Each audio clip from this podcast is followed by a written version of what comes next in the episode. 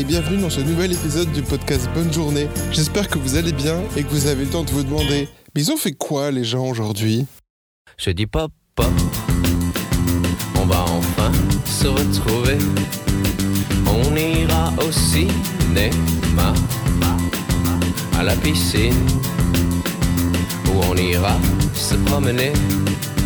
Je ne te quitterai pas.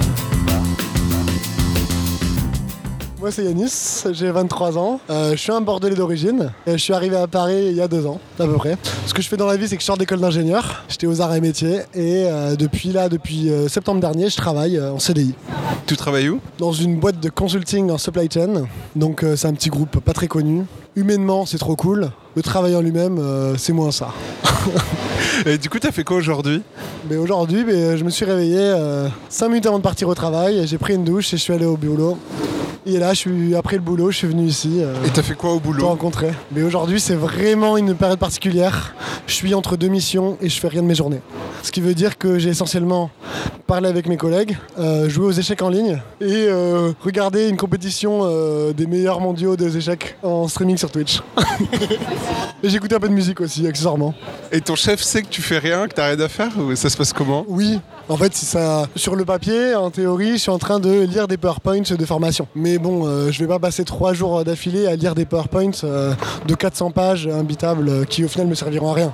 Donc c'est une sorte de, euh, comment dire, c'est euh, c'est tacite, voilà. Est-ce que tu penses que tes collègues savent que tu fais rien? Bah, aujourd'hui c'est encore plus particulier parce que je suis dans une pièce avec trois autres collègues qui eux aussi ne foutaient rien. parce que en fait, dans ma boîte on est un peu entre toutes les missions et en fait on nous demande pas grand chose à faire. Et il y a un problème un peu de staffing, c'est-à-dire qu'il n'y a pas beaucoup de clients pour beaucoup de consultants pour l'instant. C'est un entre-deux, ça va repartir. Mais là aujourd'hui c'était vraiment la permanence, comme au collège. vraiment c'est particulier. Après c'est cool parce qu'en soi, euh, moi je suis ok avec la l'oisiveté. Et euh, avec un ordinateur et internet, je sais pas m'ennuyer. J'ai les réseaux sociaux, j'ai Twitter, j'ai des Discord, j'ai YouTube, Twitch ouvert, euh, toujours de quoi s'occuper je pense. C'est un truc qui te manque parfois, l'ennui qu'on pouvait avoir euh, enfant, tu vois, où euh, t'avais pas forcément euh, accès à internet, à machin, ou où tes seules distractions ça pouvait être de lire et t'avais la flemme de lire et tout. Est-ce que c'est un truc que tu, tu vis parfois ou plus Je pense que bah, forcément ça me manque un peu parce que je trouve ça trop bien d'avoir euh, que du temps libre. Enfin, en gros j'aime trop euh, la culture de manière générale et j'aimerais bien avoir plus de temps pour euh, voir plus de films, lire plus de livres, etc. Mais quand même non, ça me manque pas de temps d'un autre côté parce que je trouve que j'arrive à retrouver ces moments-là. Par exemple, euh, ça arrive des week-ends où le dimanche, j'ai rien de prévu, j'appelle des potes, il n'y en a pas un qui est dispo. Donc je vais vraiment passer ma journée euh, de 11h à 4h du matin à ne rien faire, euh, jouer à la console, être sur l'ordi, rien faire, regarder Naruto. Vraiment des choses pas constructives. Et à la fin, je vais pas me flageller en me disant j'ai pas été productif, je suis nul. Non, je me suis juste dit j'ai pris du temps pour moi, c'est cool. Je me sens pas non plus trop nostalgique de cette époque puisque j'arrive à bien kiffer maintenant. J'ai de quoi me distraire en plus, donc c'est cool. Aujourd'hui, t'as regardé des, euh, des échecs. T'arrives à aller euh, jusqu'à regarder des films au boulot quand tu fais rien ou euh, Non, ça, ça, ça c'est un peu chaud. C'est un peu chaud. Le pire qui, qui m'est arrivé, on va dire, ça serait de jouer à la Switch quand je suis en télétravail. de me mettre quelques parties comme ça sur le côté. Après, non, de la regarder des films, faut... c'est quand même d'être un minimum présent. Puis, euh, toutes les demi-heures, je refais un petit truc un peu productif avant de me remettre à une autre demi-heure de, de rien faire, quoi. Et puis même, pour les films, euh, c'est un exemple où euh, j'aime bien me plonger dedans, être à 100%, être dans de bonnes conditions. Donc, euh, c'est pas trop le truc que je fais sur le côté à regarder distraitement, quoi. Mais bon, tout ce qui va être vidéo YouTube un peu plus légère, etc., je me prive pas. Et sur l'ordi du travail, en plus, hein, vraiment. Bon, j'espère que mes boss n'écouteront pas ça. Mais bon, ça devrait aller, je pense. Sachant que quand j'ai du taf, je le fais, hein, je tiens à le dire. Je suis pas non plus ce, ce paresseux ultime. t'as passé une bonne journée? Mais ça va, c'était cool. Pas. J'ai un peu des envies de- d'autres choses pour mon quotidien à l'avenir, quoi. Je me vois pas m'éterniser dans cette entreprise. J'aime bien m'ennuyer, mais quand même à terme, euh, j'aimerais bien faire un truc qui me passionne un peu plus, quoi. Ce serait quand même plus sympa, sachant que je pense avoir la, la chance de pouvoir y prétendre. Mais bon, la journée est quand même bonne. hein. Là, ce soir, il fait beau, on est en terrasse euh, à Paris. euh, avec ma famille le week-end dernier. euh, vraiment, c'est cool, quoi. Quand tu travailles, tu fais quoi ton travail? Franchement, c'est vraiment, ben voilà, un des exemples qui fait que je pense a changé un peu. C'est que quand on me demande d'expliquer mon métier, vraiment, ça m'ennuie. J'ai pas envie. Je fais, euh, je lève les yeux au ciel et euh, en gros, c'est technique en plus, sachant que du coup, faut un peu des bases. La supply chain, c'est genre de la logistique dans les entreprises et nous, ce qu'on fait, c'est qu'on vient euh, créer des outils, implanter des nouveaux processus pour les entreprises pour toute la chaîne d'approvisionnement. Ça va aussi bien du premier fournisseur au dernier client qui reçoit le produit. Donc là, par exemple, je suis pour une grosse entreprise de la Big Pharma et donc c'est vraiment pas très concret. On est vraiment sur du logiciel à dire euh, il faut maintenant que euh, on affiche tel tableau avec telle colonne, telle colonne, telle colonne. On le fait, on va voir le client, on demande si c'est bien, on fait des allers-retours. C'est l'avantage, c'est que c'est pas méga dur, c'est pas des grosses journées de consultants horribles qui finissent à 23h le soir. euh, J'ai pas trop de pression et humainement en plus c'est génial. Il y a que des jeunes, ça c'est vraiment sympa. Mais après le taf en lui-même, encore une fois, voilà, l'expliquer. je dis dans les grandes lignes parce que vraiment c'est pas, j'ai pas nécessairement envie de m'y plonger toute ma vie quoi. Ce serait quoi pour toi une journée idéale? Je pense qu'il n'y en a pas qu'une. Enfin, la société est faite euh, d'une certaine façon euh, où en semaine euh, on a une type de journée et au week-end c'est un peu différent ou en vacances, ou jour férié même. On va dire une journée de travail idéale pour moi, parce que j'imagine quand même travailler à terme. Mais autre, je, je suis pas non plus, j'aspire pas à, l'éternel chômage et oisiveté. Je sais pas trop. En fait, je sais pas. Mais une journée idéale, ça serait se lever tard déjà. Parce que j'aime la nuit et j'aime pas le matin. Et j'aime dormir le matin. Donc ce serait me lever à l'heure à laquelle je veux. Et faire un taf pour lequel justement j'ai envie de me lever, un truc qui me passionne, un projet auquel je crois, euh, avec des gens que j'aime bien et des choses vraiment qui. Là par exemple pour mon avenir euh, professionnel, je suis en train de penser à mes passions et à comment je pourrais euh, essayer de faire coller euh, mon taf à mes passions et des choses qui peuvent un peu me faire vibrer quoi. Ça serait ça une journée cool en termes de travail. Et puis le soir, ben, ça serait ouais, être. Ouais, j'ai pas vraiment un type de journée idéale quoi, sinon c'est bateau. Ça serait voir des amis, puis aller au cinéma, voir des films cool, et voilà quoi. Avoir une femme, être bien. Mais bon, c'est un peu bateau. Là-dessus, je pense pas être, être très marginal. Et tu sens le besoin d'être marginal sur tes C'est toujours plus cool d'être, euh, de pas être comme les autres, faut pas être un normie. Mais il faut savoir assumer, parfois ça, ça part de, de basique. euh. Des fois, le bonheur il réside là-dedans, je pense. La simplicité. Regarder Nagui sur France 2 et, et manger des pâtes au pesto. T'as prévu des trucs pour cet été?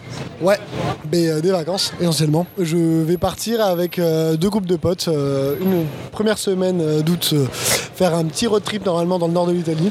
Donc ça va être très cool. C'est encore à prévoir, vu que c'est en voiture, ça va être plus improvisé. Et après, je pars avec une dizaine de potes euh, à Palma de Majorque. Donc ça va être très sympa aussi, plage. euh, en espérant que les boîtes de nuit réouvriront parce que j'aime beaucoup euh, faire la fête. Et voilà quoi, on va voir. Mais ça va être cool, ouais. Prendre un peu l'air, un peu de vacances. Ça te manque là les, euh, les boîtes de nuit? Ouais, grave. J'aime euh, beaucoup faire la fête. J'ai des goûts très variés, mais du coup, sachant que même je fais, je fais la fête sans boire d'alcool, tu vois, ni prendre quoi que ce soit. Et pour autant, euh, je peux danser jusqu'à 8h du matin euh, sur de la techno dans un hangar avec mes potes. c'est vraiment. j'aime trop l'expérience boîte de nuit. En fait, j'aime beaucoup la musique et je trouve que euh, le club, c'est un endroit ouf où l'écouter. Surtout certains types de musique, bien entendu. Mais c'est vraiment une expérience euh, inégalable, quoi. Et ça me manque un peu. Est-ce que tu as un mot de la fin ou un message à faire passer? Au mot de la fin, c'est écouter de la bossa nova et jouer à Gilberto. c'est très important pour l'âme. Merci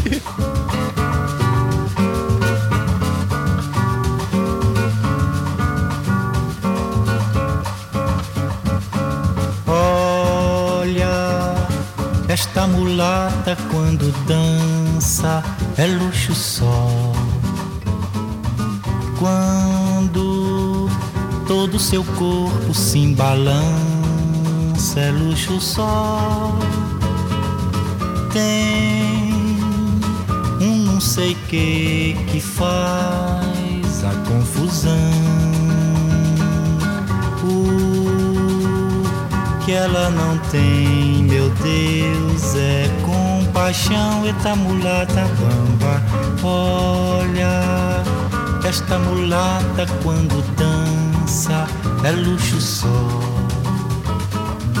Quando todo seu corpo se embalança, é luxo só.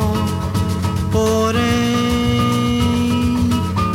coração quando palpita e se agita, mais ligeiro nunca vi compasso tão brasileiro. Eita samba cai, pra lá, cai, pra cá, cai, pra lá, cai, pra cá. Eita samba cai, pra lá, cai, pra cá. Moi, je m'appelle Clémentine, j'ai 28 ans, je suis née en Seine-et-Marne et je suis orthophoniste. Qu'est-ce que tu as fait aujourd'hui Aujourd'hui, j'étais en formation de gestes d'urgence parce que c'est quelque chose qui est obligatoire pour tout, euh, toutes les personnes qui travaillent dans un établissement de santé. Et je travaille dans un établissement de santé. Du coup, c'était quoi cette formation Eh bien, c'est comment réagir dans des situations euh, qui sont pas euh, habituelles où tu trouves des personnes qui sont en danger euh, de santé quelconque. Enfin, quelqu'un qui, voilà, qui fait un malaise, qui fait un arrêt cardiaque, euh, qui fait euh, des convulsions, enfin tout ce genre de choses-là. Et même les situations sanitaires plus larges, exceptionnelles, genre une pandémie, euh, genre un attentat, enfin tout ce, ce genre de réjouissance. Donc maintenant, je sais réagir face aux attentats. C'est comme dans les séries comme Plus belle la vie, ils mettent à jour en fonction de l'actualité euh, Euh, oui, les bah alors. Je pense pas qu'ils mettent à jour plus que ça parce que c'est que des situations où de toute façon on voit les grandes lignes mais ça dépend des établissements et c'est vraiment par établissement enfin ce qu'on appelle des plans blancs c'est des en gros c'est tellement de l'imprévu que tu peux pas savoir précisément quoi faire et ça va s'adapter en fonction des situations mais ce qui est bien c'est que là avec plein de catastrophes euh, bah, on a des exemples concrets pour travailler la mise en situation. Non, mais il n'y a pas que les attentats, mais il y a des, je sais pas, des gros accidents de train, des trucs de, des explosions d'usines, ce genre de trucs. Catastrophe avait- nucléaire aussi. Oui, aussi. Bah oui, après, la plus grosse, c'est Tchernobyl, mais euh, en vrai, euh, bah moi j'ai grandi à côté d'une centrale nucléaire et on avait des entraînements déjà à l'école. Ah ouais, de- t'avais genre des, Ouais. des flacons d'iode de temps en temps Oui, c'est ça. ouais. Bah, et tous les ans, on devait aller chercher nos, nos pastilles d'iode à, à la mairie. c'est pas du tout stressant, mais j'étais vraiment à 5 km d'une centrale, quoi. Et donc aujourd'hui, t'as fait des massages cardiaques à des mannequins en chantant Staying Alive? Oui, et bah complètement. Et c'était trop bien. Enfin, j'aime bien, mais après c'est un peu intense. Et on faisait par groupe de trois. Et si t'es dans un groupe avec des gens qui ont un peu la flemme, ben c'est toi qui fais tout le taf et elle te relaie jamais. Ce qui est très désagréable. Est-ce que ça a un rôle un peu euh, d'activité de cohésion dans l'équipe, ce genre de formation comme, euh, comme un escape game Bah, j'ai pas l'impression que c'est prévu, mais nous, ça a vraiment fait ça parce que je travaille dans une clinique où les équipes sont super jeunes. Et oui, franchement, bah, surtout que c'est un travail que j'ai commencé il y a deux mois, donc je connais pas tout le monde. Je connais bien un groupe des rééducateurs, par exemple, mais assez peu euh, les, aides-soignantes, euh, le personnel hôtelier, tout ça. Et là, franchement, je me suis fait des bonnes potes. On a bien rigolé. Donc oui, ça, en tout cas, ça a trop bien marché. La formatrice était jeune aussi, c'était cool. C'est une infirmière qui travaille en urgence et euh, pour le SAMU. Donc euh, elle sait de quoi elle parle. Et quand t'es pas en formation, ça se passe comment euh, ta journée d'orthophoniste? Eh ben, alors la plupart déjà des orthophonistes sont en libéral et moi je suis en salariat donc c'est un peu différent. Mais moi j'arrive à 9h, je repars à 17h et pendant ce temps-là, ben, je vois des patients toute la journée pour différents, divers problèmes. Et en gros, on va dire que je vois une personne toutes les demi-heures, tous les trois quarts d'heure. Moi, là où je travaille, c'est beaucoup des personnes euh, qui ont plus de 80 ans. C'est du soin de suite, donc c'est des personnes qui ont été à l'hôpital et qui ont été mis dehors de l'hôpital, non, enfin, ou qui ont plus de raison d'être à l'hôpital, mais qui sont pas forcément suffisamment en forme pour retourner chez elles. Ou alors, il faut que la famille ait un peu un délai pour s'organiser, parce que bah, il y a besoin des fois de matériel, genre des lits médicalisés à la maison, ce genre de choses. Et donc, il faut un séjour en soins de suite. Donc, moi, je vois des personnes qui restent un mois, deux mois, et après qui partent. et donc, c'est souvent en phase encore aiguë de la maladie, si c'est un AVC par exemple. Et du coup, c'est un peu intense et assez intéressant.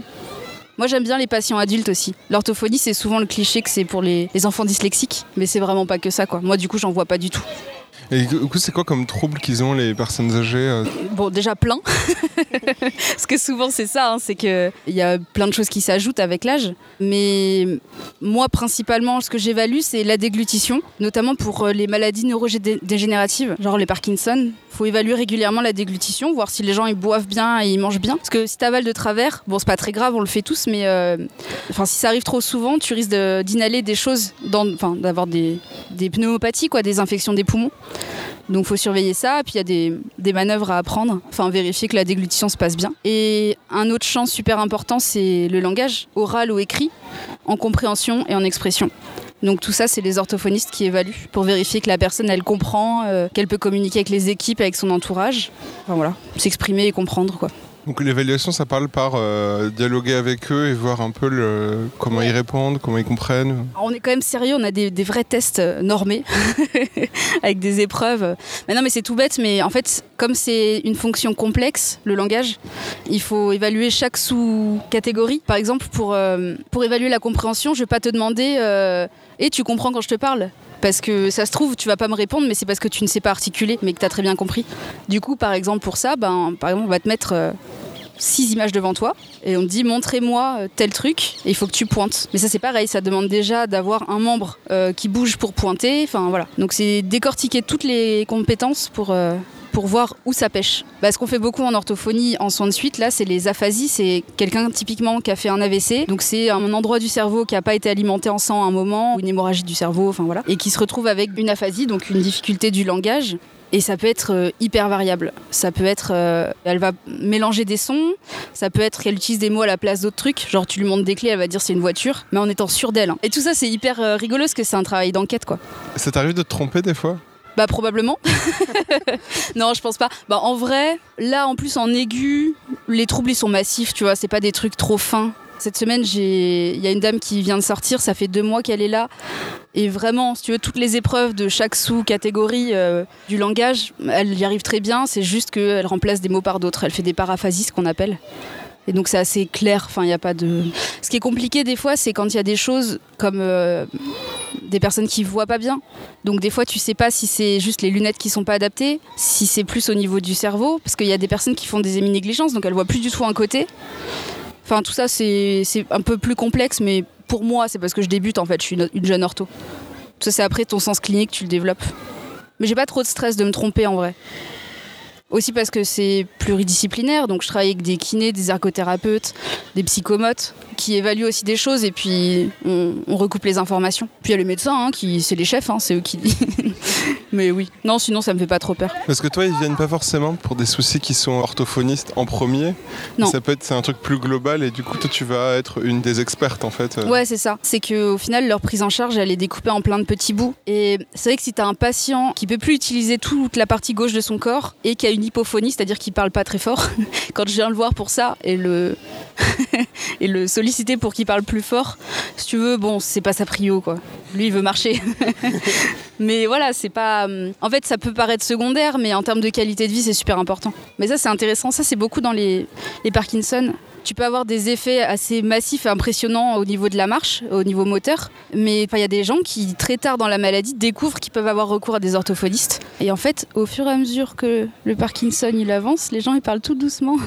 Et du coup, c'est difficile de les comprendre. Et eux, ils ont l'impression de hurler. Donc il y a tout un truc de, bah, réapprentissage de ce que c'est la parole normale. Et voilà. Bah, genre, si tu dois demander de l'aide, faut que tu puisses crier. hein. c'est bête, mais Mais en fait, ça touche vachement, euh, j'ai l'impression, à la santé mentale, à la fois les troubles neurodégénératifs dont tu parlais, mais à la fois aussi que tous les problèmes de communication, ça influe énormément sur des, trucs comme la- l'anxiété ou la, ou la dépression, quoi, de pouvoir euh, communiquer ou pas. euh. Oui, oui, oui. Puis il y a un truc aussi, c'est que là, moi je travaille dans une clinique, donc c'est privé. Et la patientèle est particulière aussi parce que c'est des gens qui ont les moyens.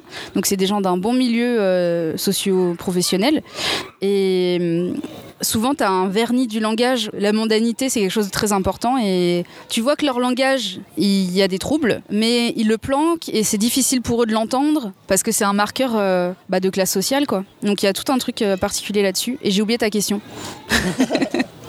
Non, je Ah oui, si, c'était pas vraiment une question, c'était une remarque Oui, un oui, peu. oui. Bah oui, si c'est vrai. En termes de morale, c'est compliqué parce que quand tu peux pas t'exprimer, c'est hyper frustrant. Et ça, c'est un des premiers trucs aussi qu'on voit dans l'aphasie. Si elle est massive et que la personne a vraiment, elle s'exprime. En plus, souvent, elle est persuadée de parler normalement. Lui faire comprendre que ben non, en fait, on comprend pas ce qu'elle dit et qu'elle se rende compte que quand elle demande un truc, c'est pas ce qu'elle a et tout ça. euh, elle peut s'énerver hyper vite. Mais c'est beaucoup ça pour les enfants aussi.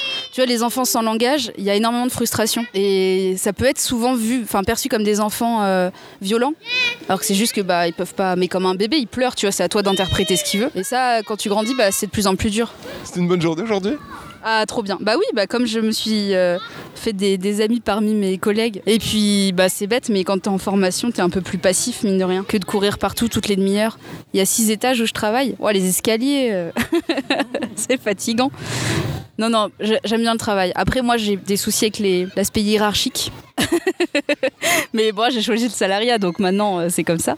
Sinon, non, le travail en lui-même, ortho, c'est passionnant. Tu disais que tu étais salarié, Ouais. c'est en attendant de passer euh, libéral ou c'est pas forcément un truc qui te tente pour le moment ou, euh, Ça, c'est plus un choix personnel. En fait, souvent, les orthos, elles vont en libéral parce que c'est bien mieux payé. Et que tu as une forme de liberté, tu choisis tes horaires, euh, tout ça. Mais euh, moi, c'est juste que ma vie personnelle, j'étais trop instable. Enfin, en gros, le libéral, c'est beaucoup, beaucoup d'organisation, beaucoup de paperasse, des trucs à gérer, tout ça, et je me sentais pas les épaules pour l'instant. Là, tu sais, c'est 9h, 17h, après c'est fini, tu rentres chez toi, peu importe ce qui se passe. Moi, j'aime bien pouvoir couper comme ça, et d'avoir des collègues aussi. Donc, je pense que je vais rester en salariat un bon moment, mais qu'à terme, euh, oui, si à un moment je m'installe en campagne ou je sais pas quoi, je serai en libéral. C'est quoi pour toi une journée idéale Une journée où je, je suis chez moi en pyjama et je joue aux jeux vidéo. J'aime pas trop le travail en vrai. Ça va parce que l'orthophonie c'est vraiment dynamique et c'est dans la relation. Donc t'es jamais seul et du coup c'est toujours stimulant. Mais quand même, j'ai répondu que ma journée idéale c'est d'être toute seule chez moi en train de jouer aux jeux vidéo. T'as prévu des trucs cet été?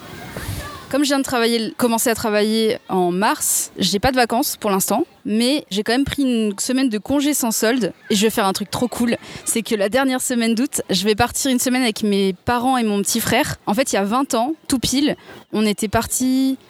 Attends, je vais prendre dans l'ordre. En fait, on partait pas beaucoup en vacances. Mes parents, ils sont assez euh, pauvres. Enfin, ça va, mais tu vois. Disons que notre vie, elle était confortable parce qu'il n'y avait pas des à côté de dingue. Donc, on n'est pas souvent partis en vacances.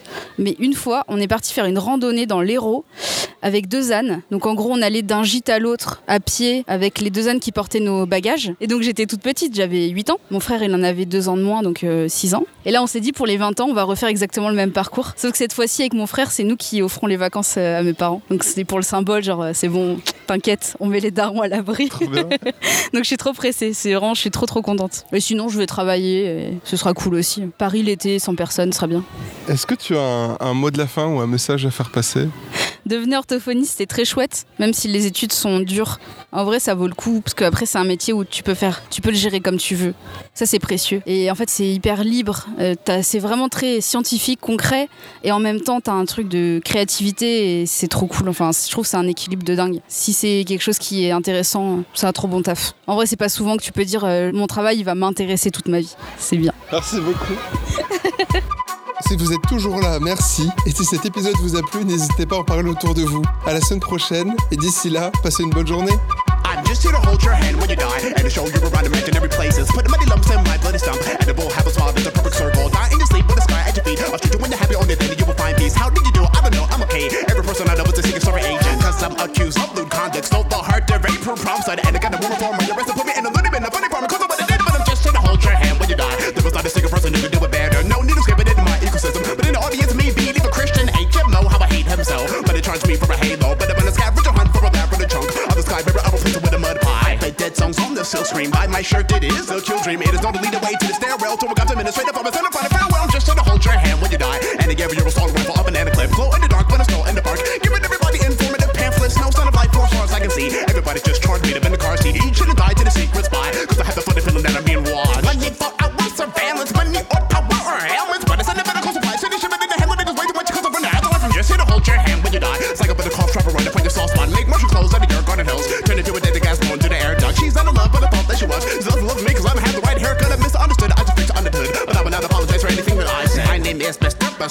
This is the producer Paris. We did not embarrass the women.